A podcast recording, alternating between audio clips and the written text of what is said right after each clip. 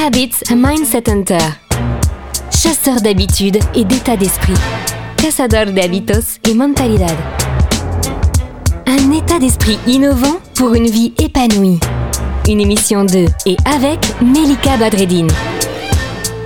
Hello, hello les Habit Hunters Aujourd'hui, nous prenons un ton sérieux parce que nous allons parler de comment ancrer l'habitude d'être motivé. Si vous écoutez ce podcast, vous savez un petit peu ce que je pense de la motivation et vous savez que je pense quand même que c'est un petit peu de bullshit la motivation. Mais on va être bon élève et on va voir comment on peut ancrer l'habitude d'être motivé. Alors, est-ce que c'est évident d'être motivé? Oui ou non Levez la main. Non, je ne pense pas. Eh bien oui, c'est pour ça que je vais vous partager ici des bottes secrètes. Si vous connaissez un petit peu mon métier, vous savez que je travaille beaucoup avec la programmation neurolinguistique, avec donc Richard Bandler, Grinder et Robert Dills notamment. Je vais vous parler ici d'une de mes bottes secrètes, c'est la technique de l'encre. Alors pour la PNL, pour Robert Dills, l'ancrage, ça fait référence au processus d'association hein, entre une réponse interne à un déclencheur externe ou interne, de façon à ce que la réponse puisse être rapidement et parfois discrètement retrouvée. L'ancrage, qu'est-ce que c'est? C'est donc un processus qui est proche du conditionnement, hein, et là on peut penser à Pavlov et au chien de Pavlov pour créer un lien entre le son d'une cloche par exemple et la salivation des chiens. En faisant cette association entre le son de la cloche et l'action de nourrir les chiens, Pavlov découvre qu'il pouvait ne faire sonner que la cloche pour obtenir la salivation du chien, même si aucune nourriture finalement n'était donnée. Et selon le schéma donc behaviorist, donc en fait du comportement en fait, hein, du, du conditionnement par stimulus-réponse, le stimulus est toujours un événement de l'environnement et la réponse est toujours une action comportementale spécifique.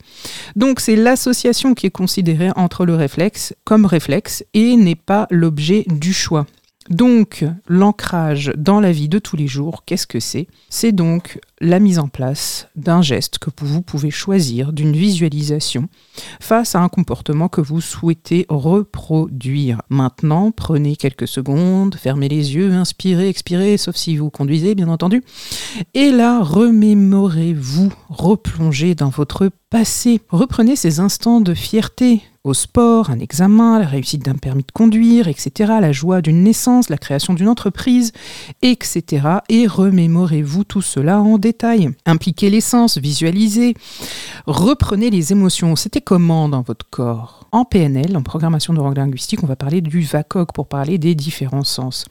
Le but là, c'est d'associer les images à une encre. Par exemple, vous pouvez serrer le poing ou vous pouvez claquer des doigts comme vous le souhaitez, ce qui vous arrange. Ça peut être un geste extrêmement discret. Et cela s'exercer donc de manière habituelle, vous l'avez compris, pour que cela fonctionne, puisque là finalement, cela ne fonctionne comme pour tout le reste que si on le répète.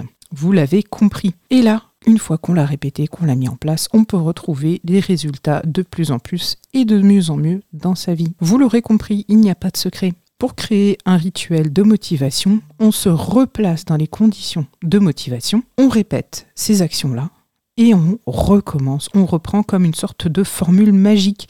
La motivation est alors instantanée liée au geste. On appelle ça le kinesthésique, par exemple, entre le pouce et l'index. Et voilà, pour cette fois, nous avons parlé donc de l'encre et euh, comment ancrer l'habitude d'être motivé.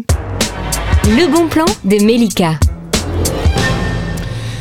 Ce que je vous recommande pour cette semaine, et rien que pour cette semaine, pourquoi pas, euh, si vous avez un entretien d'embauche, si vous avez euh, un examen, un challenge, prenez le souvenir de quelque chose que vous avez vraiment bien réussi. Et là, replacez-vous là-dedans. Et là, la petite astuce, c'est que vous allez écrire. Écrivez de A à Z comment vous avez réussi à le faire. Et vous m'en donnerez des nouvelles. À bientôt! Cette émission est maintenant terminée. Et comme dit Melika, fuck bullshit, love. Retrouvez l'ensemble des podcasts de Melika sur toutes les bonnes plateformes de streaming. Info, actu, formation, coaching, ouvrages sur melikabadredine.com.